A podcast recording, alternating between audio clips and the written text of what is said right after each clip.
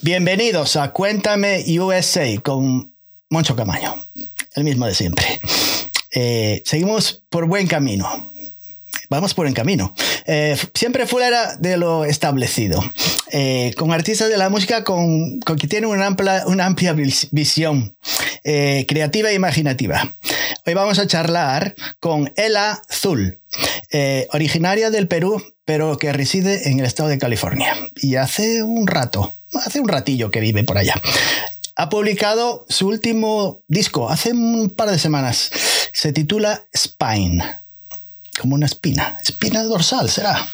Y, y nos va a hablar un poquillo de, esos temas, de, su último disco, del anterior y otras cosas. Eh, utiliza una amplia paleta musical, eh, música experimental, podemos decir indie pop, yo qué sé, elementos vanguardistas, yo no sé, música folclórica también puede ser, todo puede ser, todo puede ser.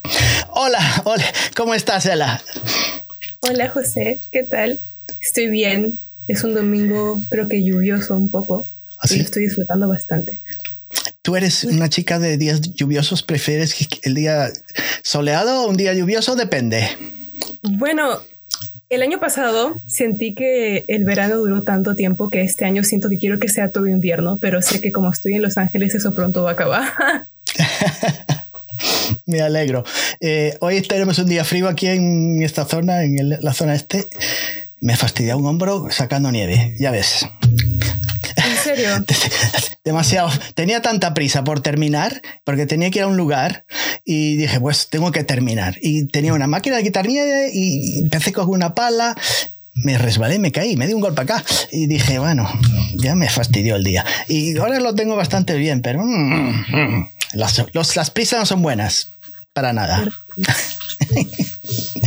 bueno, vamos a charlar contigo, olvídate de la nieve. Mm. ya no existe. Ya no existe. Eh, Ela, naciste en Perú, si estoy en, lo cierto. Eh, ahora que la ciudad, no sé si es Cusco o fue otra, o es un pueblo ahí remoto. ¿En dónde? En Chiclayo, es en el norte de Perú. El norte de Perú. Sí. Mm. ¿Y tu familia era, se dedicaba a la música de alguna manera, aunque fuera amateur o profesional o no? Bueno, es que es una historia muy específica. Muy larga. Tendríamos que hacerlo por ah, capítulos. Tenemos, tenemos tiempo. mis, padres, me tuvieron cuando eran adolescentes. Mi mamá tenía 18 años. Sí. Y una de las cosas que hacían para sobrevivir, porque estaban solos en la vida, hmm. ah, era tenían una radio de música alternativa que se llamaba Estéreo Norte. Hmm. Y sí, siento que la música estaba conmigo desde el útero, porque sí, ponían de todo. Pearl Jam, Nirvana eh, y bastantes artistas locales. Anda. Mm. Sí, y bueno, ellos, bueno, ninguno de los, no, son artistas de música, pero mi mamá es pintora y mi papá también le encanta escribir y se dedica también a hacer entrevistas, ama la música. Ah. Entonces, sí, es muy peculiar. Mi hermano y yo terminamos siendo artistas de mm. todo tipo y nos fascina la música. Mm, ya. Sí. Pero tu, tu, principal herramienta de trabajo cuando eras adolescente, ¿qué era? ¿Era la pintura? ¿Pintar? Antes de la música. Ah, bueno, en realidad yo escribo canciones desde que tengo, no sé, 10 años, 9 años, hmm. pero no teníamos ya no teníamos nada para hacer. Entonces, eh, en la secundaria ahorré un poco de dinero y me compré una, algunas acuarelas y ya dibujaba desde pequeña, pero empecé a pintar más y más. Hmm. ¿Y por qué la pintura? ¿Qué es lo que te atrajo de, la pintura? Bueno, no sé, era, era, era como una forma en la cual digería mi realidad. es una manera de interpretar lo que tú sentías en esos momentos. Sí, todavía lo hago. Todavía lo haces. Todo, todo me gusta. Todo te gusta. Sí. Mm. Mm. Y, ¿qué te iba a decir? Eh, creo que leí por ahí, habías ya presentado alguna, eh, eh, exhibido tus, tus pinturas en algún, en Perú, en alguna, algún especie de, museo, ¿no? Un museo o algo así, ¿no? Sí, tuve una exhibición de mis pinturas en el Museo Contemporáneo de Cusco mm. hace ya varios años. Y después de eso fue cuando decidí mudarme a Estados Unidos y estudiar mm. arte aquí en San Francisco, en realidad. En San Francisco. ocho años. ¿Pero tenías alguna familia viviendo en California o fue todo Sí, ya tenías alguna. Bueno, en realidad fue toda la loca, porque mm. mi plan era estudiar en, en Lima, mm. pero no, no sé por qué. Una noche simplemente dije, tengo que vivir en Estados Unidos y por suerte mi abuela y mi tío vivían en el sur de San Francisco. Entonces ahí yo fui, me dediqué a trabajar por mucho tiempo para poder pagarme la carrera. Para reunir algún dinerito. Hmm. Entonces, ¿qué hiciste? Algunos trabajos, pero no de, no de, no, no, te dedicabas a pintar en esos momentos. No, no, no. Yo fui mesera por seis años, cinco años. Fui mesera, cuidé gatos, hice modelaje, hice de todo, todo lo que podía hacer para ganar dinero, porque la universidad aquí es muy, muy cara y mm. sacar un préstamo no, no, me parecía una buena idea financiera. ¿Y, ¿Y cómo el inglés? Porque hablas inglés perfectamente. ¿Ya hablabas inglés en Perú? ¿Ya habías tomado clases en Perú? Sí, en mi colegio me enseñaron inglés desde los siete años. Bueno, mm. sí. No sé, diría que desde ese entonces. Pero también siento que por la música, por todas las cosas que me gustaban, porque también me encantaban las películas, las películas animadas, mm. las series, todas las cosas de anime japonés, todo, todo, todo tenía subtítulos en inglés mm. y no era tan común en ese entonces, entonces tenía que adaptarme definitivamente para poder mm. consumir los medios que me gustaban. Entonces, ¿en qué año te trasladaste a, a los Estados Unidos? Eh, ¿Qué tenías? ¿14, 15 años? Me fui eh, en el 2000. 14. 14. No me tienes que decir tu edad, pero una idea, más o menos. Ah. no quiero hacer números. Creo que para números tú estás mejor que yo. en el 2014. He estado acá por 10 años ya. 10 años, 14, 24 ya. Más o menos, claro, 10 años. 24 ya es, es, Sí, 14 días. Sí. Pero es extraño porque cuando te vas es como, como que vives en un limbo constante, porque no eres de allá ni de acá, pero eres de allá cuando estás acá y de acá cuando estás allá. Eso me pasa a mí cuando voy a España, lo mismo. Ya llegó el americano, dice, llegó el americano y llegó aquí a Estados Unidos, ahí está el, inmigrante este que no, que no viene a molestar nada más. no, no, no está, no es tanto, pero sí no, tienes, no tienes patria. A veces parece que uno no tiene patria. Es, tan interesante. Eh, recientemente estaba pensando en la canción Malbicho de los Cadillacs. Ajá, ya lo escuché. Y, la letra me parece tan, tan genia, pero es verdad. Porque apenas eres de otro lugar, eres como un mal bicho. Pues. eres un extraño. Sí. Mm, pues sí. Eh, entonces, déjame decirte una cosa.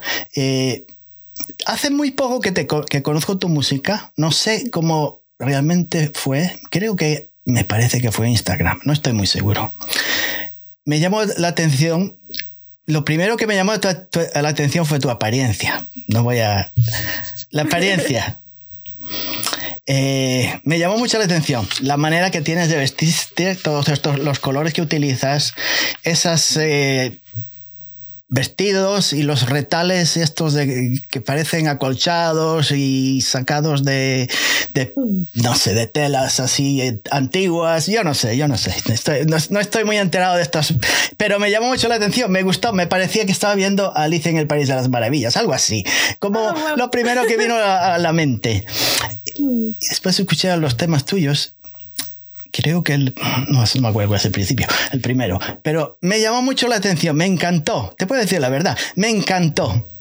Gracias. Sobre todo la letra, la letra es lo que me encantó. Bueno, empezamos por ahí, pero desconocía de ella y me hizo hacer mucho research, como dicen, buscar mucha información, que es bastante difícil, déjame decirte, que Entrevistas con ella, yo no he visto ninguna. Yo, a, lo mejor en Perú, allá escondidos en algún alguna caja fuerte, porque aquí yo no he visto nada. Yo no, yo realmente no haces entrevistas, ¿verdad? Con sí, ¿no? Sí, pues estoy tratando de ser menos ermitaña, para serte honesta. y aprecio todo lo que dices mucho. Me encanta, de verdad. Eh, porque la ropa, todas estas cosas, soy muy minuciosa y, y, por ejemplo esto yo lo hice con cosas que mi mamá hacía y yo sé, todo, todo, todo lo que tiene que ver con, con el staging. No Pero sé. todo tiene su significado, no te lo pones por ponértelo, tiene algo que, que ¿no? Es, No, no dices, ah, esto me sirve. No, no es así. Tú, Mm. tú te lo pones porque sientes que te lo quieres poner por alguna razón o no sé. Sí, sí, todo tiene un significado muy espiritual para mí. Y como dices Alice en el País de las Maravillas, es, es, es interesante porque sí, siento que todo es como que estoy en un sueño. Sí. La vida es así toda. La vida es un sueño, como Calderón de la Barca, como escribía en sus... Sí, la vida es sueño. Yo, no, yo, yo creo, que, de verdad, estoy entrevistando a Ela, pero eh, no sé explicarlo. Ya he entrevistado a muchos, a bastantes músicos y artistas. Hay algunos artistas que me atraen más que otros. Ciertamente, como cualquier cosa, a uno le puede gustar el Real Madrid y a otro le gusta el Atlético de Madrid. A mí hay música, hay algo especial en, en algún artista que me llama la atención. Ella me llama la atención bastante.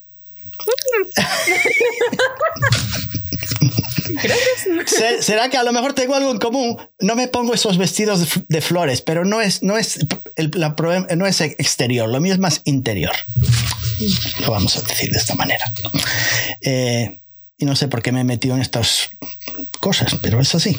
Eh, bueno, entonces llegaste a los Estados Unidos y tuviste que hacer unos trabajitos para juntar un dinero para poder hacer, registrar o para hacer tus, tu carrera, porque tienes tus carreras en, en el arte, en las bellas artes.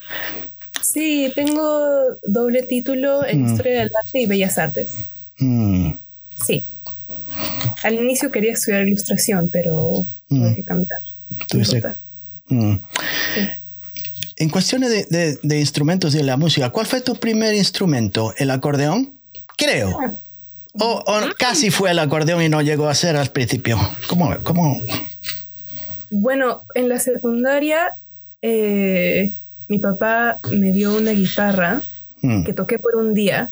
Toqué, recuerdo que toqué The Man Who Sold the World um, de David Bowie. Oh, de usó. Anda, Y pues dije, sí. no, no, no es lo mío, la guitarra no es lo mío. Y se la di a mi hermano, lo cual es- fue la mejor decisión de mi vida porque mi hermano es, es un genio de la guitarra, es un genio de la guitarra y toca la guitarra como si fuera, como si fuera su otro brazo. Mm. Y yo tenía una obsesión con... Tiene un enamorado en la secundaria que, que era muy buena onda, era un chico muy genial Mm. y nos enseñábamos arte. Él me enseñaba bastante música y yo le enseñaba películas. Y creo que ahora él hace películas y yo hago, ahora hago música.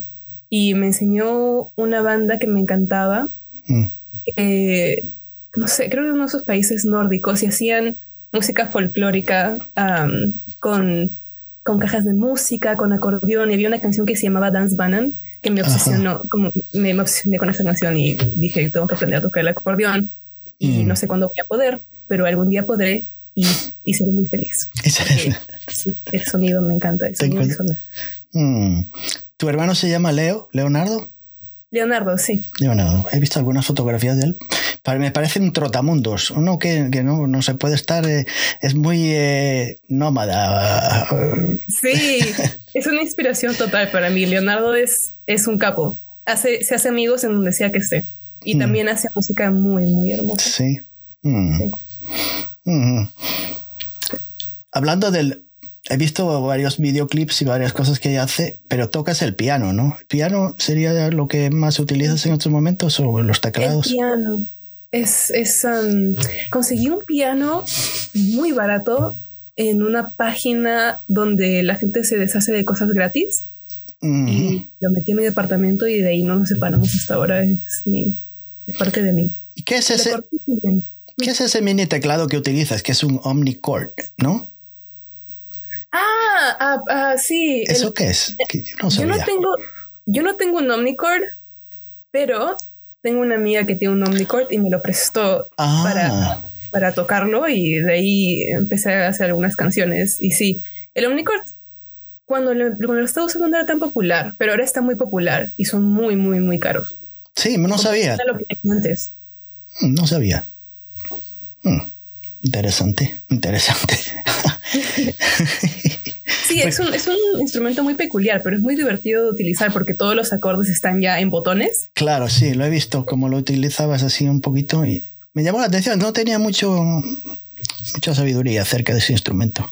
Estaba un poquito despistado para mí. Hmm, hmm, interesante, interesante. Otra cosa que he visto tuya, que has viajado también mucho a Europa o has estado en muchos países en Europa.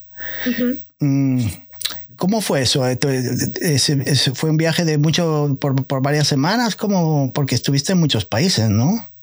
Bueno, viajé por. Sé que estuviste en España también, creo. Sí, sí. Sí. Tengo una tía en Valencia, me encantó. Ah, mira tú. Mira tú por delante. Mm. Estuve en Europa por seis meses, cinco meses, seis meses. y empecé mi viaje en Islandia porque fue una residencia en donde me dediqué a hacer siguientes proyectos musicales. Mm. Y, y sí, en realidad fue una de las experiencias más bellas de mi vida, porque conocí a otras mujeres artistas que tenían una pasión tan mm. intensa por lo que hacen mm. y, entre todas nos respetábamos y nos inspirábamos y me sentí muy, muy bien. Y de ahí me fui de, de Team Mari de Doping, por todo, todo lado. Sí, sí. Eh, eh, eh, ¿Te encontraste con el presidente de Islandia también? Sí, eh, uno de los días de la residencia estuvo mm. ahí el presidente de Islandia y es muy gracioso porque cuando lo conocí, yo, bueno, jamás había conocido al presidente de ningún país. Y mm. cuando lo conocí, yo estaba esperando de que, porque me dijeron, es muy buena onda. Sí. Me venían a decir hola, yo, ah, ya, entonces, pero empezaron a entrar un montón de personas y yo le dije hola a un señor y no era el presidente. Me dijo, ah, sí, y dije, oh, like, nice to meet you. Y él me dijo, nice to meet you too, I am not the president. Soy el secretario. Y luego empezaron a entrar un montón de personas y, y de ahí estaba el presidente también y tomando fotos y, todo. Sí, sí, sí, vi una fotografía tuya. Bueno, mejor con el presidente de Islandia que con el presidente. Eh, bueno, me, me callo. con otros. con otros presidentes. No voy a mencionar a ninguno de ellos o los futuros presidentes, quién sabe. Bueno, pero sí, creo que sería una, debió ser una grata experiencia para ti. Eh, y actuaste también en algunos lugares. ¿Fue con tu hermano? ¿Cómo hiciste eso? Eh, porque estuviste, yo qué sé, ya no me acuerdo. En Croacia creo que estuviste, estuviste en Francia, en París, por ahí. Sí, tuve varios shows alrededor de Europa. Mm. Y simplemente dejé que el viento me lleve de mm. por ahí, porque no era como, como algo muy planeado. Mm. Y específicamente el concierto que tuve con mi hermano en Belgrado fue, fue una experiencia loquísima porque no lo había visto en cuatro años. Y el mismo día que llegué, teníamos un concierto y no teníamos teclado, no teníamos guitarra, no teníamos nada y, simplemente nos subimos a un bus y fuimos a mil lugares para encontrar instrumentos y luego regresamos, llegamos y cuando llegamos habían muchas personas y yo le dije, Leonardo, ¿cómo hay tantas personas aquí? Y me dijo, bueno, todos son mis amigos. Y yo, Leonardo, has estado acá por qué, un mes, cuatro semanas, no sé, y, ya tienes toda una comunidad y él sí, y fue muy, muy divertido, fue una de mis memorias favoritas. Wow. Sí, sí, sí. Es que haciendo toda esta búsqueda he visto tantas fotografías de ella. Después os recomiendo que vayáis a su Instagram y veáis todas esas fotografías porque no sé, son muy bonitas las fotografías que aparecen en Instagram de ella y de, todas sus cosas y amigas y lugares bien especiales para ella y todas estas cosas muy interesantes. Esta, ella me ha hecho buscar, eh, tenía muchas cosas que hacer y me, tuve que dedicar a sus cosas. Mira tú, será para algo será. He visto muchas cosas de ella por ahí. Eh, hablando de, de, los discos, como yo estoy siempre perdido, me salto de un lado para otro, nunca estoy en un lugar. Escuché el primer disco de ella, que es en inglés, el primer disco que, ella, que yo escuché de ella.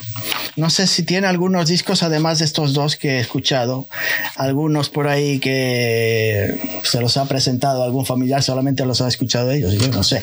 Pero los que he escuchado, los dos, eh, en inglés el primero, World as a Magnet. Estamos hablando de todos estos discos que fueron después de la pandemia. Antes de la pandemia creo que tuvo un pequeño grupo de, que, le, que le duró dos días, creo. Que, no fue, no pudo avanzar mucho porque creo que se lo tuvieron que parar por, el tema de la pandemia. ¿no? no es algo así que te, cuando empezaste con un grupo con dos amigas o algo así y no puedo avanzar mucho el proyecto. No, no pudimos hacer nada porque tocamos un show y luego ya tocó la pandemia. Y Mm. con una de las amigas que toca la guitarra, con ellas toqué otros shows por ahí, pero no, no. Después de eso simplemente fue extraño porque durante la pandemia yo estaba, era como la excusa perfecta para ser aún más introvertida. Mm. Porque siento que soy extrovertida cuando viene al arte, pero en general yo siempre est- estoy en mi cuarto y estoy en mi mundo. Y, y bueno, no sé, sentí que no quería salir y abrir las alas, pero de, de cierta forma, de una forma u otra, llegaron canciones y tenía que hacerlo. Pero sí, ti- tienes razón, eh, hay algunos álbumes que solamente se los he enseñado a familiares y amigos, y no- y- pero tal vez no vean la luz del día jamás. No, hasta que los vuelve a meter, a editar un poquito por aquí, añadirle algunos toques y algunos retoques. Mm. Eh, Su primer, el primer disco que yo escuché es World as a Magnet. Es el primer disco. Hay varios temas que me llamaron, me gustaron mucho. Right, me gustó mucho. Right. Esa es una de mis favoritas. Eh, y Azul, porque se llama El Azul. Yo no sé si por evitar la letra A y no tener eh, contiguas, el azul, pues le quitó la A y quedó azul. No sé. ¿Es Ah, así? Es, es, ah, es tan, es como, el color azul es muy específico para mí. Siento que cada color tiene como una relación muy es- específica con, conmigo y con mi alma. Mm. Y desde que nací me dicen la azul. En mi familia, no sé por qué, todo el mundo me dice el azul. El Mm. azul, la princesa azul o el hada azul o el azul, azul, azul. Azul. Entonces, hace, hace cinco años, no sé, estaba viendo un documental de Marina Abramovich. Ajá. En, en el cual se va conozco, sí. a distintos países para encontrar curanderos, distintas formas de sanar. Mm. Y ella está hablando acerca, está diciendo algo acerca de the blue of this structure, algo así. Yo dije, el azul, el azul, el azul, el azul. Y agarré, agarré un pincel y empecé a escribir el azul, el color azul. Y dije, ese es el nombre de lo que sea que vaya a ser en el futuro. Y ahí se quedó por un par de años hasta que dije ya. Porque Ah. antes era Ela, Mm. segundo. Ela, nomás. Por Mika, Ela. Porque sentía que Mika era la que pintaba y Ela era la que hacía música, pero, pero el azul me gustó mucho más porque, porque Mm. siento que, que encapsula más esa parte de mí. El azul. Eh, me parece que fui a, a Facebook y escribí el azul. Me salió una chica, no sé si era de la India o de no, que se llamaba el azul. Y decía, anda, pues esta. ¡Wow! Sí, dije, esta no es la que yo estoy buscando. Sí, no. Pero sí, sí, sí. Pero me, encant- me gustó mucho ese álbum. Y como te digo, esos dos temas me gustaron también. Me, hay todos los me gustan. Pero el- su último disco está en español. Está en, en- en español. No sé por qué decidiste cambiar el idioma a, a español. Del, del primero al segundo. Um, el primer álbum, World as a Magnet, en realidad tenía bastantes canciones de cuando era más joven y decidí todas hacerlas dos, porque al principio quería poner varias canciones en inglés y en español, pero luego dije, no, estos son dos, dos, dos temas distintos. Mm. Y sentí que las canciones en español tenía más que ver con sanación y las canciones en inglés tenían más que ver como sentirse como un alien y cosas más matemáticas Ah. y peculiares, entonces los separé. Pero en el futuro siento que voy a sacar cosas que sean más, que sea español, inglés, no importa. Mm. Pero eso es el, el inicio, sí sentí que tenía que ser primero en inglés y luego sacar estas que son más personales aún. Ah. Es- este último disco siento que es aún más, mucho más sentimental y Mm. más tenía que nacer por, por algo más mm, como Mm. externo Mm. con World as a Magnet para luego sentir que podía mostrar Mm. canciones en español. Mm. Pero el título de, de tu disco se, se llama Spine, que es en inglés. Mm, no es en español. Am, creo que eras, no, de jovencita adolesc- adolescente tenía que ver con el- la banda, una de mis bandas favoritas. Se llama ¿En R.E.M. R.E.M. Michael Stipe. Los he visto varias veces. Michael Stipe. Cuando sacaron su primer disco, Murmur, me quedé loco. Era, era, era, era en los 80, no me acuerdo si 83 o por ahí, ya no me acuerdo. Pero me, me, me, me cautivó ese disco. No había escuchado ninguna banda parecida en esos momentos. Y esas me encantó. Esa, guitarra acústica no era tan, no era fuerte, no era música así ruidosa, que a mí me gustaba mucho el punk y todo eso, pero era, tenía algo especial. Y creo que eras que te gustó, pero no sé si todavía te gusta la banda. Bueno, la banda ya no existe, pero todavía están presentes todos por ahí. Mm. Me, me, encantaba, me encantaba todo. Bueno, yo escuchaba hasta Andrea Bocelli, Poison, Depeche Mode y Alejandro Sanz y, todo y todo desde chiquita. Y cuando escuché Orange Crush, no me acuerdo qué edad habré tenido porque sí, todo fui expuesta a muchas cosas. Sí, sí, sí, Orange Crush. Y, y, la, ¿cómo dices? I've got my spine. Yo dije, oh, I'm... yeah, I got my orange crush. Es, ese tema es acerca del, del Agent Orange en, en Vietnam. De, es del álbum Green, creo que era de Green, me parece. Green. Green, right? Yeah. esa canción me gusta mucho. También, me gusta todo. Eh, casi todo de, de R.E.M. me encanta. Y entonces creo que eh, Spine viene de ahí, ¿no? De ese, de ese tema. Originalmente había escrito muchas otras canciones, muchas mm. otras canciones que, que, iban a ser parte de un álbum en inglés que se llamaba Spine, ah. pero no, luego no quise, simplemente las dejé ir mm. y me quedé con eso porque sí tiene muchos significados para mí. Esa palabra es, hay mucha dualidad, spine, espina. ¿Tiene, ¿Tiene algo que ver con tu cuerpo al mismo tiempo? Sí. Con tu... Siento, ah, hay muchas... Mm, mi, tengo una condición que se llama Ehlers Danlos Syndrome, que es como una discapacidad que no se ve.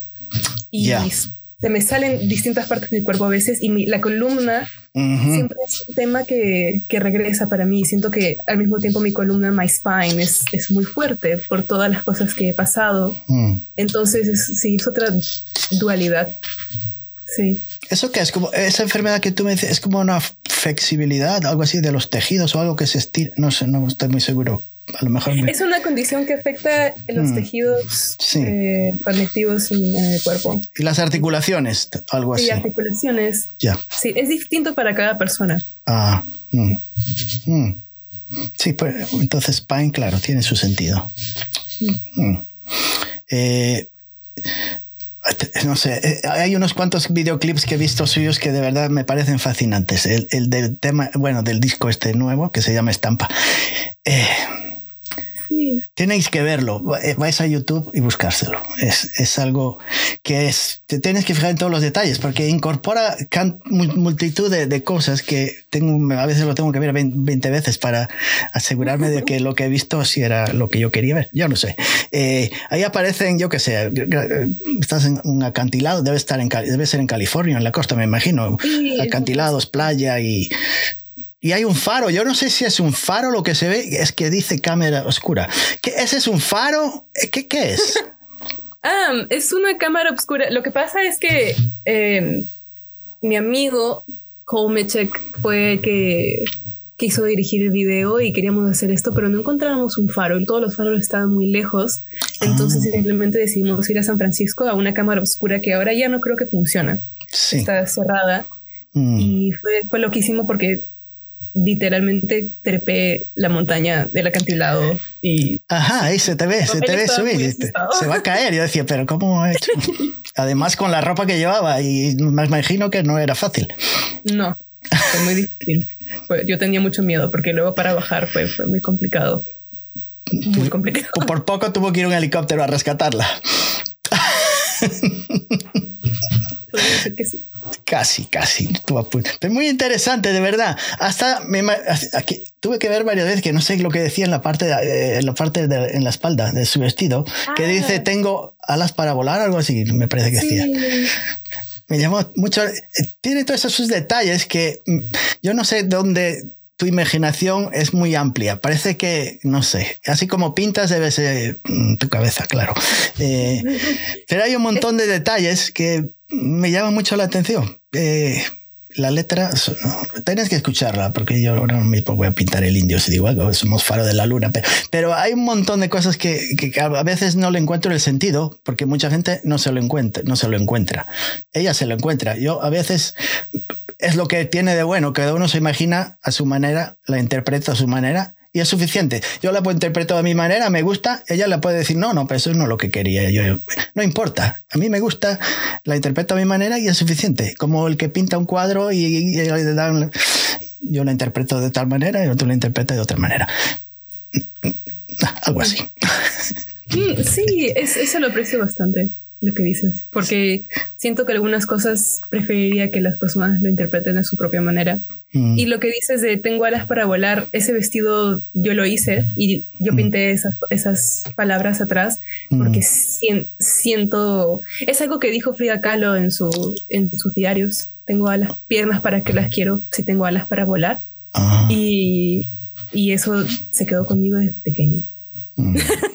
porque sí, a veces tengo algunas cosas con que me duele esto, que me duele el otro, pero, mm. pero siento que tengo alas, que puedo viajar.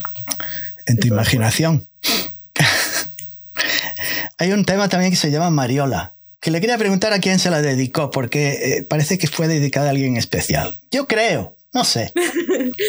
es mi mamá, se llama Mariola. Mm. Creo que significa María en polaco. Mariola. Es un nombre muy peculiar.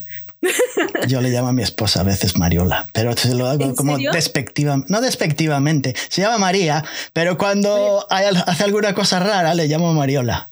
Por eso me llamó la atención. ¡Wow! Sí. ¡Wow! ¡Qué específico! Sí, sí. Qué interesante. Sí, sí. Qué gracioso. Sí, sí. Mm. Y después hay otro tema de eso que se llama, que es bastante diferente a los demás temas, que se llama eh, Virgen de Guadalupe. Mm. Mm. Me llamó mucho la atención. ¿Eres un, profesas y practicas alguna ah, religión en particular o no es? No, yo creo en todo. yo creo en todo, en todo. Siento que todo es real y que todo no es real. Siento que todo es real y que todo es real. Mm. Entonces, Virgen de Guadalupe sí es. La letra es muy, muy extraña. Me han dicho que es extraña, pero tiene una historia. Tiene su historia. Como todas las demás, sí. Entonces, sí. Virgen de Guadalupe me llama, me llama mucho la atención también. Hay cosas que me, que me, me, me traen, eh, no sé. Me gusta el tema, no voy a decir que no. ¿Dónde grabaste eh, ese? Yo creo que había visto un videoclip, después no lo fui capaz de encontrar otra vez, pero o lo habías puesto, eh, era en una catedral, en una iglesia o algún lugar. O algo. ¿Dónde grabas? O, es imaginación mía también, porque ya no estoy muy seguro. Ya te estoy ya, no sé si estabas en una, si estabas en una catedral o estabas, no, sé. Ah, ese, el video, los videos que he estado poniendo en Instagram de Virgen de Guadalupe mm. um, fueron grabados en Serbia, en Belgrado. Ah. Sí, estaba con muchas capas de ropa y me tenía muchísimo calor. Estaba usando todo mm. negro, con muchísimas capas de ropa y estaba derritiéndome del calor, pero estaba así, oh, Tú estabas seguro, porque decía, pero la Virgen de Guadalupe, pero no había ninguna Virgen de Guadalupe en esa catedral. Bueno, está en todas las partes y ya está. Sí, sí, y es más, me encontré con la Virgen de Guadalupe alrededor de Europa. Durante mi viaje me encontraba con diferentes claro. Virgen de Guadalupe, era muy específico. Y wow. Pero en Belgrado terminé grabando que no, no tienen la Virgen de Guadalupe en ninguna partes. Mm. ¿Pero tienes en casa alguna? ¿Algún cuadro o algún... Tienes, ¿no? Porque haces también muñecas o algo así de trapo y cositas ah, que también tú haces. Hace muchas cosas. Yo no sé lo que hace, pero hace muchas cosas. Siempre está creando sus... Sí. Algunas de ellas aparecen en los vídeos, clips, alguna muñequita de ellas que ella hace. Mm, ¿Verdad? Pues hay muchos temas que me gustan también del disco nuevo. Eh, Soñé también, otro tema que me llamó, me gusta mucho. Soñé. Hay muchos. Eh, no sé, echarle una escucha, no sé, ir a Bandcamp o a lo mejor Bandcamp sería mejor, pues, porque Spotify, bueno, Spotify también está bien para escucharlos, pero... Sí, en donde... Teaser, yo qué sé. Tratado de poner la música en donde sea posible escucharla. Sí, está, está en todos los sitios y es fácil de encontrarla porque ahora cualquiera, cualquiera en dos segundos entras y escuchas. No, no, tienes que ir a una tienda de discos a buscar el azul a ningún lado. Como hacíamos antes, en aquellos tiempos, cuando ya, que me costaba mucho dinero ir a buscar un disco. Sí, pero tenía su encanto. pienso encanto. No, me encantaba, me pasaba horas buscando, si te ibas con 10 dólares, o por decir, o pesos o lo que sea, y tenía que invertirlos en algo que y no sabía que había tanta variedad y decía, voy a invertir en este y a lo mejor no me gusta, pero es que no me da para más, tengo que coger uno. Y me pasaba este por... Y te lo comprabas por la, por la portada del disco, porque te gustaba mucho la portada y decía, pues si, pues si luce también debe ser buena música. A veces te vas un chasco, un fracaso y decías, pero no me gusta mucho, pero lo tengo que escuchar 20 veces hasta que me guste porque gasté el dinero en él. Ahora es más, más eh, escuchas esto ah, ya 10 segundos y, no, no, no, le prestas atención y a lo mejor te estás perdiendo algo bueno, pero la capacidad de te saltas para otra y a lo mejor has dejado una joya. Porque como tienes la oportunidad de, de, escuchar otra, al momento, pues te has olvidado de la anterior y no es así. Eh, no, no, no, no funciona bien. Antes era mejor, para entender. Sí, tengo memorias de eso también. Yo cuando mm. tenía 12 años me acuerdo que uno de los primeros álbumes que tuve en físico fue Pretty Odd de una banda que se llama Panic at the Disco. Mm, eh, Panic at the Disco, sí. Panic, sí, me acuerdo cuando cambiaron de, de todo, todo, su look, todo lo cambiaron y, y, sacaron Pretty Odd y después de eso la banda se fue difuminando un poco. Mm. Y recuerdo escuchar el cambio y decir, no, esto a mí me tiene que gustar porque me gustaba lo que hacían antes y han evolucionado. Entonces me voy a una y otra vez. Y, también pasó con GMT y otras bandas. Hay una banda que Muse, por ejemplo, me encanta y ellos, su estilo ha sido más o menos homogéneo a través de los años. No, no necesariamente, pero, pero no, no cambios tan drásticos. Sí, así me pasó, me pasó a mí con David Bowie. Cuando escuché creo que escuché, yo escuché todos los discos, soy un fanático de Bowie, pero cuando escuché, escuché Young Americans, me gustaba, era muy soul. Después Station to Station, ya iba cambiando un poco y me gustaba también. Cuando empezó con Low y escuché Low, me quedé un poco, no así como, pero esto no es David Bowie. que, que, esta batería que sonaba bien rara, esa batería y, esos órganos y todo esto, y la música había cambiado totalmente. Ahí estaba Brian Eno haciendo sus cosillas. Sí, sí, sí. Y, pero lo escuché, lo escuché y al final era uno, fue uno de mis discos favoritos. Pero al principio me, me, me cogió de sorpresa y no esperaba. Y me costó al principio escuchar unos cuantos temas, escuchaba dos o tres que me encantaban y después el resto me costaba escucharlos por, completo. Todo lo contrario, después lo escuchaba sobre todo en la oscuridad, que era cuando más disfrutaba de ese disco, cuando no había mucha luz.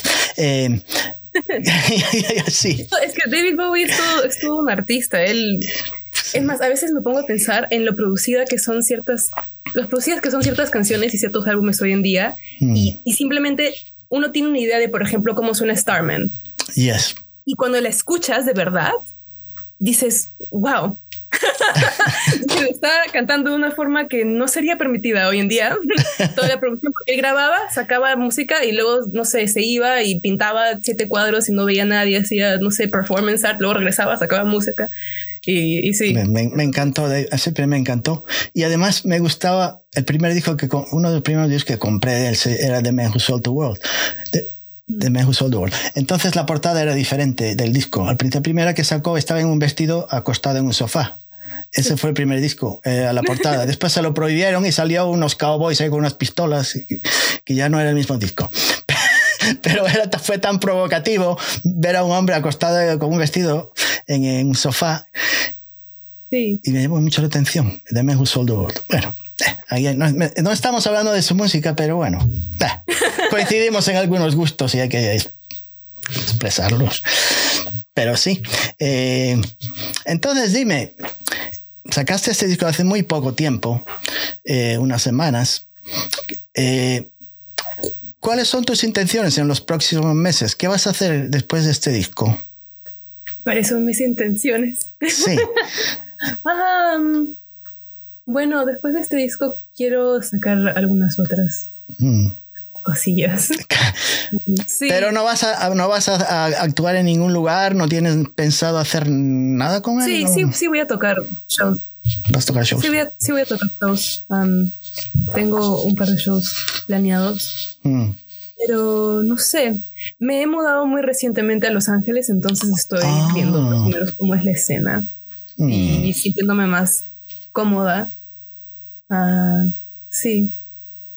Anteriormente, ¿dónde vivías? ¿En Berkeley? ¿Dónde estabas? Estaba en Berkeley, sí, estuve en Berkeley por un par de años, pero en, todo el área de la bahía de San Francisco, que es diminuto en comparación a lo que es Los Ángeles. Es muy chiquito. Sí, San Francisco. Yo conozco San Francisco, pero no conozco Los Ángeles, pero sí.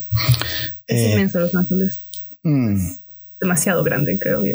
No debería ser considerado una ciudad. Creo que son 17 ciudades combinadas. Ya, ya. Entonces te queda todavía mucho por explorar, por explorar la ciudad. Eh, ¿Qué te iba a preguntar? Cuando estás componiendo tu música, ¿qué aspectos o elementos tratas de evitar? ¿Qué elementos musicales o, qué letras, qué material o temáticas te quieres sortear o eludir? No, no hablar de ellos. Mm. Cosas que trato de eludir. Hmm. Es interesante. Trato de simplemente permitirme ser lo más libre posible Mm. Pero sí me he dado cuenta de que tengo muchas canciones de amor, por ejemplo, que no sé si verán la luz del día algún día, porque no siento que no, no sé, como no, no resuenan conmigo, a pesar de que sí las escribo. No es que mm. las evite, porque sí existen, mm. pero no. No has encontrado el momento apropiado para publicarlas, a lo mejor.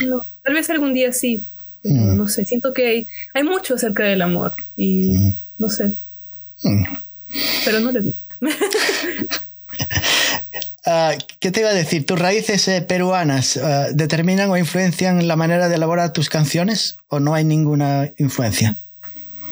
Yo creo que, yo creo que sí, yo creo que sí, porque aparte de estar rodeada de tantos amigos que son peruanos que hacen música hmm. y también haber crecido escuchando distintos tipos de música que, bueno, Perú tiene tantas cosas Mm. Tantos, tantos géneros de música, tantos tipos de comida, tantas culturas combinadas en uno que mm. definitivamente siento que sí, sí influencia bastante como en, en, el, en el, niño espacial.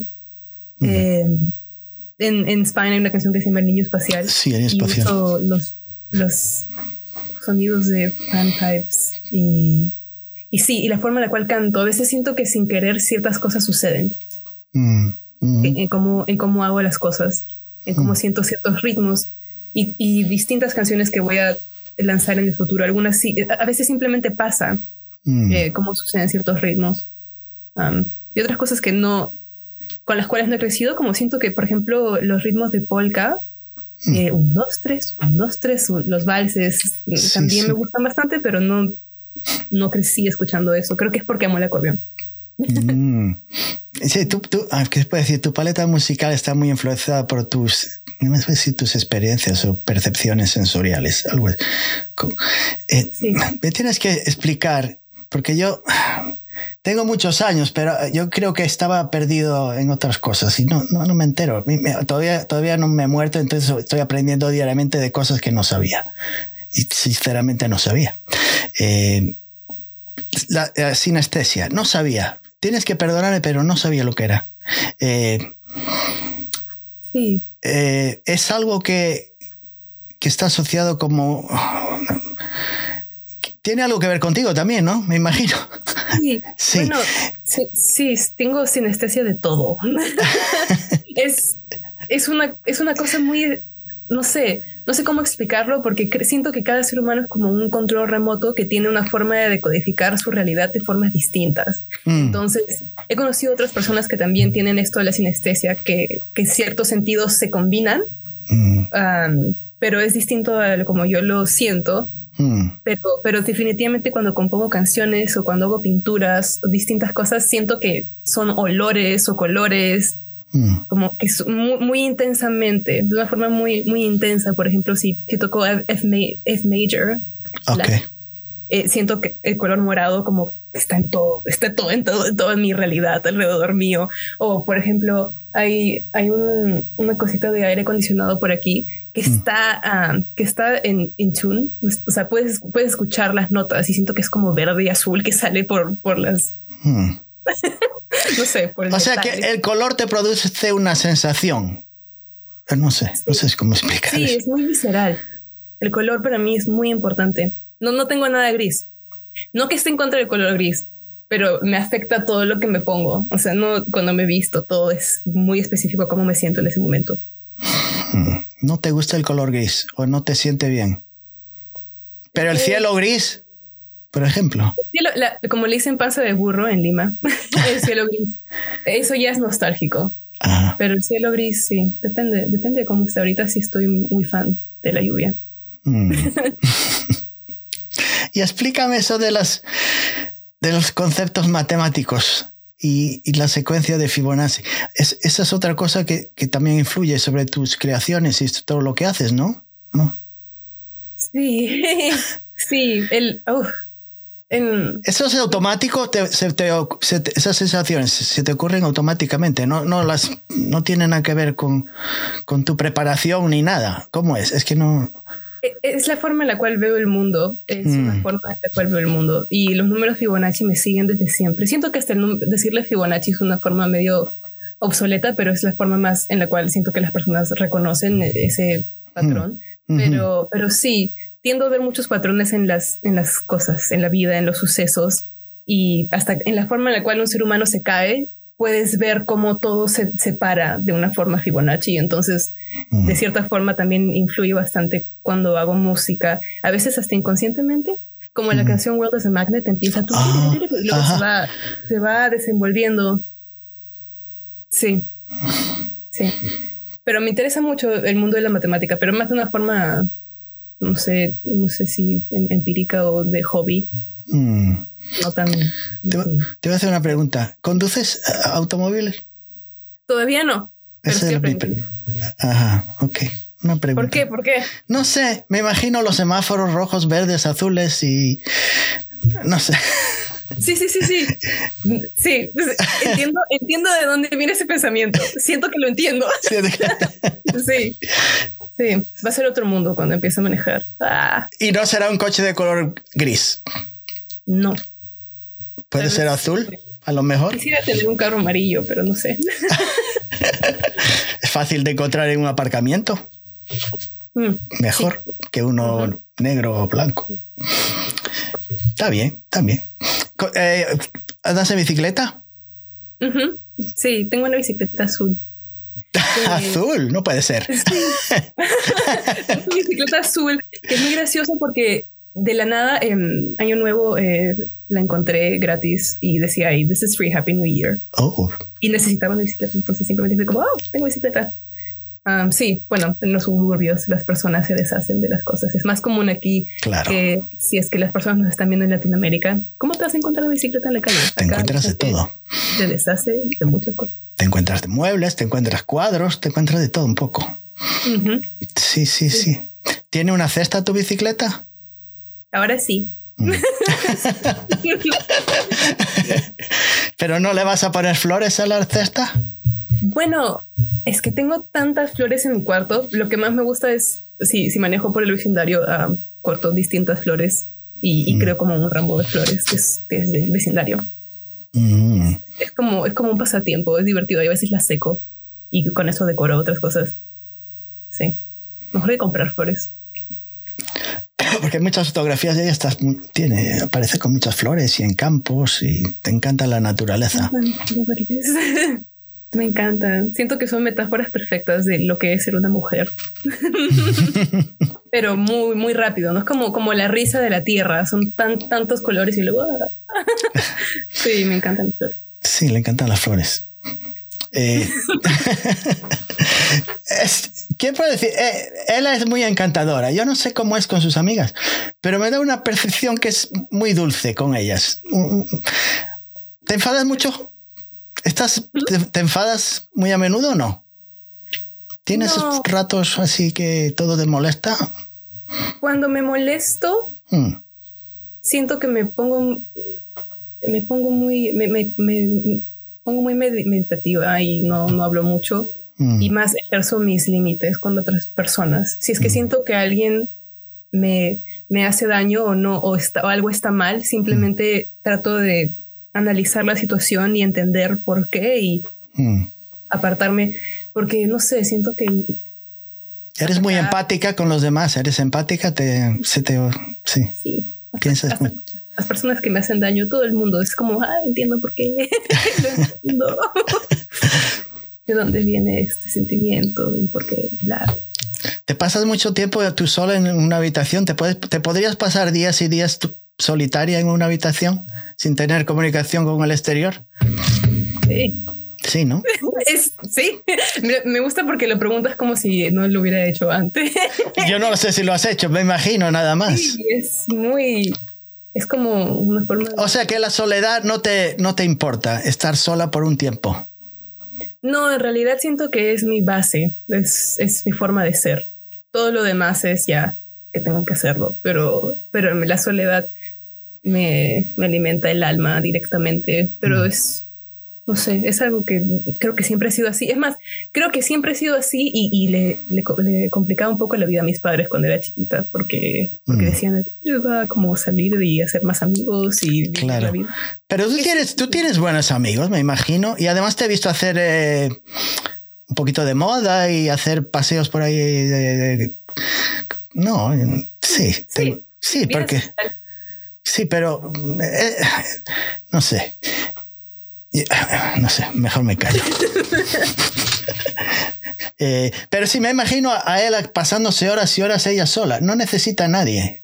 Como, como que puede sobrevivir por un largo tiempo ella sola. Bueno, tiene que comer y todas esas cosillas. Pero podría hacerlo. No, no creo que su mente se, se trastornaría, sufriese un trastorno mental por estar sola. No sé. No. ¿Verdad que no? Creo que es lo opuesto. Estarías mucho. Estoy con ya, ya rodeada de personas por mucho tiempo. O sea, que sería en plan, si te manda eh, Elon Musk ahí en un cohete ahí hasta a Marte en un futuro y te pasas ahí seis meses tú solita, tampoco pasa nada. No, probablemente, probablemente haría muchas cosas. Pero, mm. pero definitivamente sí es, es complicado extra, el extrañar. Y creo que es otra cosa que al ser inmigrante es, es muy particular de la realidad porque, porque también me he vuelto muy, muy buena estando sola y estando apartada y estando en mi propio mundo. Sí, es algo que, que, que, sucede bastante. Aunque hay otras personas en comunidades inmigrantes donde sí crean, crean un grupo de amigos que se vuelven a ver. Pero sí, siempre estoy extrañando a alguien, siempre. Pero, por ejemplo, te, te puedes reunir con amigos y amigas y que te cuenten cosas que ocurren en tu país, en Perú, o nostálgicas, tienen mucha nostalgia. ¿Te interesan esos, esos escucharlos? No sé, ah, echo de menos esto, echo de menos a mi familia, echo de menos cuando iba a tal sitio, a tal lugar. ¿Te, te, te interesa escuchar esas historias? Y dices, pues, no, sí, todo, es que siento que todo es válido. Para cada mm. persona es muy distinto el sentimiento de estar lejos. Mm. Tengo una amiga que ahorita está viviendo lejos de su familia, pero está visitando Perú por un tiempo. Mm. Y siempre le digo, come esto, come esto, come esto, come esto. Anda acá, baila, no sé, ve a la playa. y, y sí, nos entendemos de esa forma. ¿Pero viajas, has ido a Perú muy a menudo desde que estás en los Estados Unidos o todavía no, no has ido? He ido a Perú varias veces, pero ah, recientemente mi mamá se mudó a México. Ah, mira tú. México. Hmm. Entonces estoy ahí con mis hermanitos y, y, tal vez debería visitar México en cierto punto, pero no he tenido una excusa necesaria para ir a Perú. Aunque sí hmm. tengo varias, varias, uh, tengo mucha familia ahí. Hmm. Tal vez me gustaría visitar Chiclayo de nuevo, que no voy hace tiempo. Sí, Hablando del tema Right, hay una, fue producido por una tal Isabela Calmet, que, la, que hice un research, hice ahí una búsqueda, ¿quién es Isabela? Y tienen muchas similitudes contigo en cuestiones musicales y, en, y artísticas en general, creo, no sé. Eh, ¿Sois, ¿Vivís cerca una de, otra o cómo es eso? ¿Os conocéis desde muy niñas? ¿Cómo? Bueno, ella vive en Holanda, está, ella está viviendo en ah. Japón antes y ahora está viviendo en Holanda y también es, mm. es, compositora, hace arte, es pintora, animadora, hace todo. Y, y, somos mejores amigas de la infancia, desde que teníamos ocho años, creo, o algo. Éramos mm. muy amigas y luego se fue del colegio y no hablamos tanto y luego volvimos a reconectar y era como si no, nada hubiera pasado, mismo tiempo, mm. nada, mismo día. Ah, sí, me llamó la atención. Ya pues eh, tiene, escuché un par de temas, no mucho porque ella me, me, mantuvo ocupado y no tuve tiempo de, escuchar lo que ella había hecho hasta ahora. Pero sí, me, llama, me, me, pareció muy, muchas similitudes con ella. Aquí atrás tengo una pintura que hice de ella para, su, para uno de sus discos. Ah, no, está un poquito oscuro, pero no, no. Está muy oscuro, pero... Sí, creo que hay una imagen de una mujer, pero no, no puedo distinguir. Sí, algo así. Sí. Pero lo posteé en mi Instagram y sí, es, es de, un, de un EP que ella sacó que es, es muy hermoso. Su música es mm. muy mágica. Es, mm. es, un universo completo y inventa varias... Sí, tenemos varias similitudes porque sí, y a ella también le encanta leer, tiene un mundo muy, muy rico, muy, muy genial. Pues tengo, tengo que echarle una, una escucha y una ojeada entonces. Mm. Hay otra cosa que publicaste antes de que se me olvide, que no que me llama la atención. Todo, todo lo que ella me dice y hace me llama la atención. me está, lo, había publicado no sé dónde, donde dice que escuchar el sonido en estéreo con dos parlantes, cuando lo estás escuchando, el cerebro te crea como un tercer parlante entre esos dos. Sí, me estoy obsesionando bastante con la ecualización mm. y panning y todas esas cosas ya mm. mucho, demasiado. Entonces estaba leyendo acerca de esto y sí, cuando tú tienes el sonido en estéreo, tu mm. cerebro crea un, un parlante al medio. Entonces está escuchando acá, está escuchando acá, pero también está escuchando aquí. Mm. Y eso es muy útil saberlo porque influye mucho en la forma en la cual editas música y produces cosas y, sí, mueves el sonido cuando estás ya haciendo un mixing, etcétera, etcétera. Pero sí.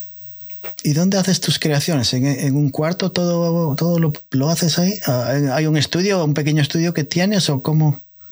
No, eh, en mi cuarto. Es algo que aprendí de mi papá, porque mi papá también hace muchas grabaciones y, mm.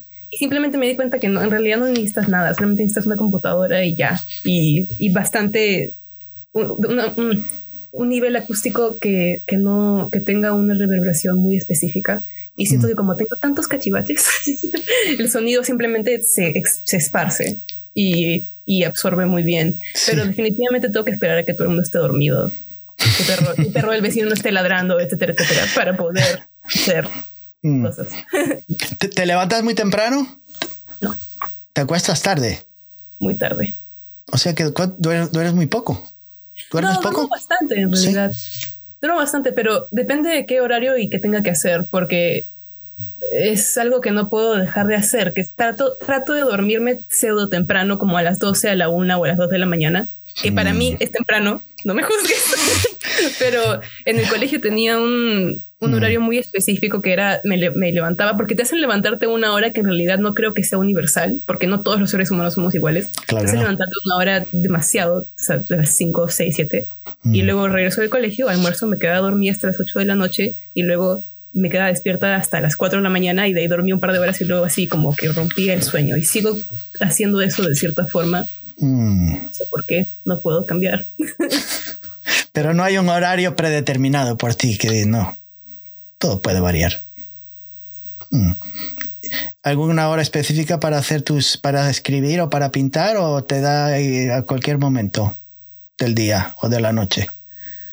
Usualmente eh, empiezo a sentirme viva a las nueve de la noche porque durante el día cuando está el sol, siento que el mm. sol lo, es extraño, pero la luz, los fotones porque la luz no es energía, son fotones. Sí. Y siento que me tocan y que me hablan y siento que tengo que salir y vivir y, ver, ver la, vida. Hmm. Porque, no sé, es como, es, me siento que es, es como el colegio, que es un poco ridículo estar metido ahí cuando hay sol y vida afuera. Entonces no, hmm. no me da ganas de hacer nada hasta las nueve de la noche más o menos, cuando las personas se callan y se van a dormir. Ahí estoy yo incluido. saludable. Ya, no soy el que era. Me tengo que levantar a las cuatro y media. Ahí está el problema. Ah, entonces te necesito de acostarme temprano. No es que quisiera, pero bueno, así son las cosas. pero eh, me, ¿qué quieres que diga? Ella me, me, me gusta mucho. Todo lo que hace de momento, a no ser que se publique algún disco ahí un poco extraño, como... y ya no. Y, lo tenga que escuchar 40 veces para que me encante, no lo sé. no me ha costado mucho escuchar sus temas, me, me, ha traído en el momento ya. Y escuché los dos discos y cuando lo repito es que me gustan. Si lo escucho una vez sola, pues eh, no, no es lo que me... Pero lo he escuchado varias veces, los dos. Y no sé, ¿Qué quieres que os diga? Me gusta. Podéis ir a, yo qué sé, lo más fácil sería escribir su nombre en Google o en algún sitio y aparecerán Instagram. Ahí, creo que todo lo que haces lo publicas, lo, que vas a hacer, todos tus proyectos aparecerán ahí, lo que quieras hacer. No sé si en YouTube hay unos cuantos vídeos, si, si vas a Bandcamp puedes encontrar los discos y escucharlos y apoyarla, que es una, una artista que merecen que la apoyen. Sí. Mm, yo creo. y me encanta. Seguramente podríamos charlar muchas horas, pero hoy es domingo y esta hora, pues no sé, a lo mejor ella ya tiene cosas que hacer, además que charlar, perder el tiempo conmigo. Yo digo yo, no sé. Porque ella puede estar sola, pero tiene amigos no como yo, que ya viene de nada. Pero eh, de verdad, eh, quiero que le escuchéis, echarle, darle una oportunidad. Así como ella me ha dado la oportunidad de charlar con ella, pero de dar esa oportunidad y escuchar su música. Y, y ver los, y hay muchas fotografías que si os gusta la fotografía os va a encantar ver sus fotografías, las que publica y la forma en la que las publica, porque no saca una foto por sacarla, tiene su, su gusto y su razón a no ser que esté demasiado contenta y se la saca de cualquier manera. Pero parece como que siempre está pensando qué clase de foto va a publicar. Eh, no es por, decir, nada, estoy aquí en, eh, en, la pastelería Juanito Pérez, o me voy al supermercado a buscar un, saco de, de patatas, de papas. No, ella no va a publicar esas cosas. Si publica serán otras cosas. Eh, yo no sé lo que digo. Yo creo que debe ser que es tarde. Ya he comido ya he comido, tengo el estómago lleno, no me duelen las tripas. El brazo derecho no lo muevo mucho porque me duele un poco. Pero eh, el resto, yo no sé lo que me pasa. Hablar con él es algo especial. ¿Qué quieres que diga? Son galleguitos como yo. Déjame poner el acento gallego. Tengo el acento gallego. No, no sé lo que digo. Pero eh, de verdad, eh, es un placer charlar con ella. Y hay muchas cosas que me gustaría eh, averiguar más, pero tampoco soy un investigador privado que voy a empezar a investigar tanto. Eh, con escuchar su música a veces es suficiente y, tratar de entender las letras de alguna manera y nada más. ¿Qué quiere que os diga? él es especial. Es un artista especial. Bueno, de verdad. Solo tengo que agradecérselo por la oportunidad de poder charlar con ella. ¿Qué quieres que te diga? Que te deseo todo lo mejor, mucha alegría. Sí. Y que tengas un buen viaje, el mejor viaje por, eh, por el viaje que es el viaje de la vida, me imagino. Oh, totalmente. Sí, ¿Verdad? Es un viaje y otro viaje. Viaje, un viaje continuo, un viaje continuo que no sé si tiene su final, un final positivo, no lo sé. Todavía no he charlado con, esa, con el personaje que dicen que está por ahí. Yo no he hablado con él. Él no me ha contactado de ninguna manera. Entonces yo no lo sé. No me voy a inventar a alguien que yo no estoy seguro. De momento. Si existe, está bien que se presente y me lo deje, deje saber. De momento yo no lo he visto. Y, no me voy a esforzar y es, no sé cómo decir, el cerebro hasta que hasta que dé con el, con este personaje. No me voy a esforzar. Tiene que presentarse él. Para eso está, digo yo. Decir, mira, aquí estoy y esto es lo que quiero.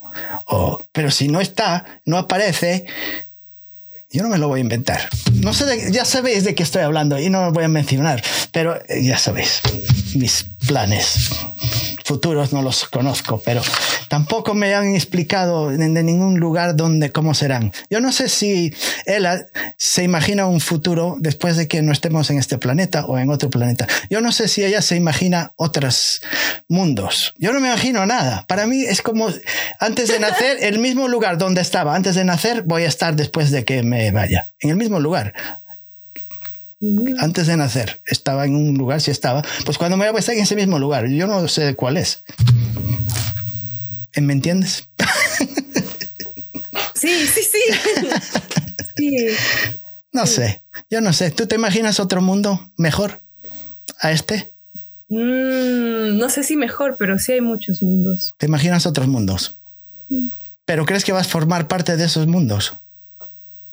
Tal vez. En realidad es, es, es difícil pensar en todo de una forma lineal. Mm. Sí. Vale. Está bien. Yo soy una persona muy simple. Necesito pruebas. recibos. Necesito recibos y que me presenten una prueba. Nada ficticio. No me lo creo. Tampoco soy un loco de estos que, que se creen cualquier cosa que se le dicen que está lloviendo, se le dicen que está lloviendo y estoy viendo y veo el sol y no veo lluvia, no voy a decir que está lloviendo. Si lo dices tú, pues está bien, si tú lo ves lloviendo, yo no lo veo. Eh, es lo que yo veo, no es lo que tú te imaginas, es lo que yo me imagino. Y entonces, pues es así la vida. Pero yo no sé, de verdad, debe ser el horario. No sé dónde me estoy metiendo en, en ríos que están sin definir. Ríos caudalosos. Ríos caudalosos que no sé ni la profundidad que tienen. Me estoy metiendo en ellos y después pasa lo que pasa. Se mete uno demasiado profundo, le llega el agua aquí y después ¿qué? ¿Qué, pues, ¿qué hace? Pedías, tienes que pedir a... el, océano existe, ¿eh? Sí. Son seis millas. Hacia mm, abajo. Hacia abajo. después, pero me meto en problemas y después hay que llamar un helicóptero, como casi tuvieron que llamar al helicóptero para, para sacar a ella de la, del acantilado, porque ella se atrevió. Yo a veces tengo, soy un poco cobarde, no, no subo. pero ella sí, ella no tiene problema, ella se mete en todos los lugares donde ella cree que puede sacar algo, algo de provecho. Mm. Mm. Eh, yo qué sé. Ella, no me hagas caso.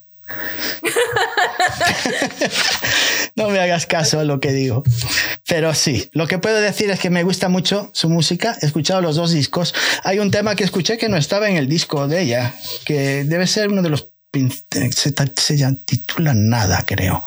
Es uno de los temas que, que no está en esos discos, ¿no? Nada. Ah, Nada. Nada, sí, bueno, el, en, está en Spine, pero está en una versión muy, muy particular. sí, porque antes, cuando la canto en vivo es, es, es mucho más, es mucho más como bailable, supongo. Y en el álbum es como, ¡wow! sí. sí. A propósito, siento que porque me doy más libertad en, en los discos. A veces cuando, como Virgen de Guadalupe, cuando la toco en vivo es pam, pam, pam, pam, pero en el álbum es mucho, es mucho. ¡ah! Mm. sí. Muy interesante. Pues cuéntame, ¿alguna cosa que quieras eh, comentar? Como, ya sé, no tienes que decir todo lo que estás pensando. Eso te lo guardes para ti. Pero, ¿algo que quieres que la gente escuche? ¿Una mm, cosita? Sí, escuchen Spine. Spine. Y digan qué piensan. y disfrútenlo y tómenlo para, para sí mismos porque es un regalito. Mm.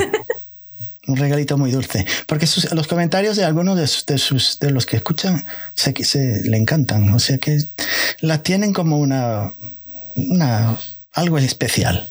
Algo especial tiene la. Entonces le, le entra por algo. como siempre, te entra por, un, por aquí y te queda en el cerebro ahí. No entra y sale, sino se queda ahí dentro por un tiempo.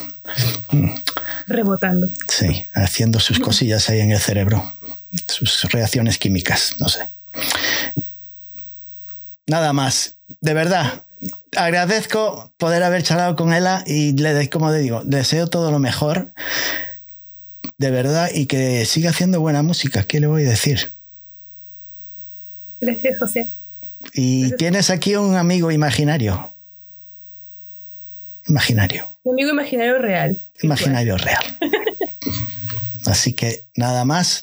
Eh, nos vemos la semana que viene. Si queréis. Si no, veis esta entrevista y suficiente. La volvéis a ver 20 veces, no tenéis que ver ninguna más. Nos quedamos aquí. Y si queréis, la siguiente nos vemos. Si estoy aquí, si no me voy para el otro mundo. Nah, no creo, no tengo nada que hacer allá. Nadie me, nadie me necesita. Además, eh, el tipo que está escribiendo ahí las notas todavía no ha terminado. Tiene muchas cosas que escribir. Todavía, hoy me han puesto una, una X, como que lo he hecho mal. ¿no? Este, hoy, dijo, hoy el día este tipo no hizo un gran trabajo, vamos a dar otra oportunidad de hacerlo mejor. Así que no tengo prisa, seguir escribiendo allá arriba. Nos vemos, hasta la próxima. Nos vemos, José.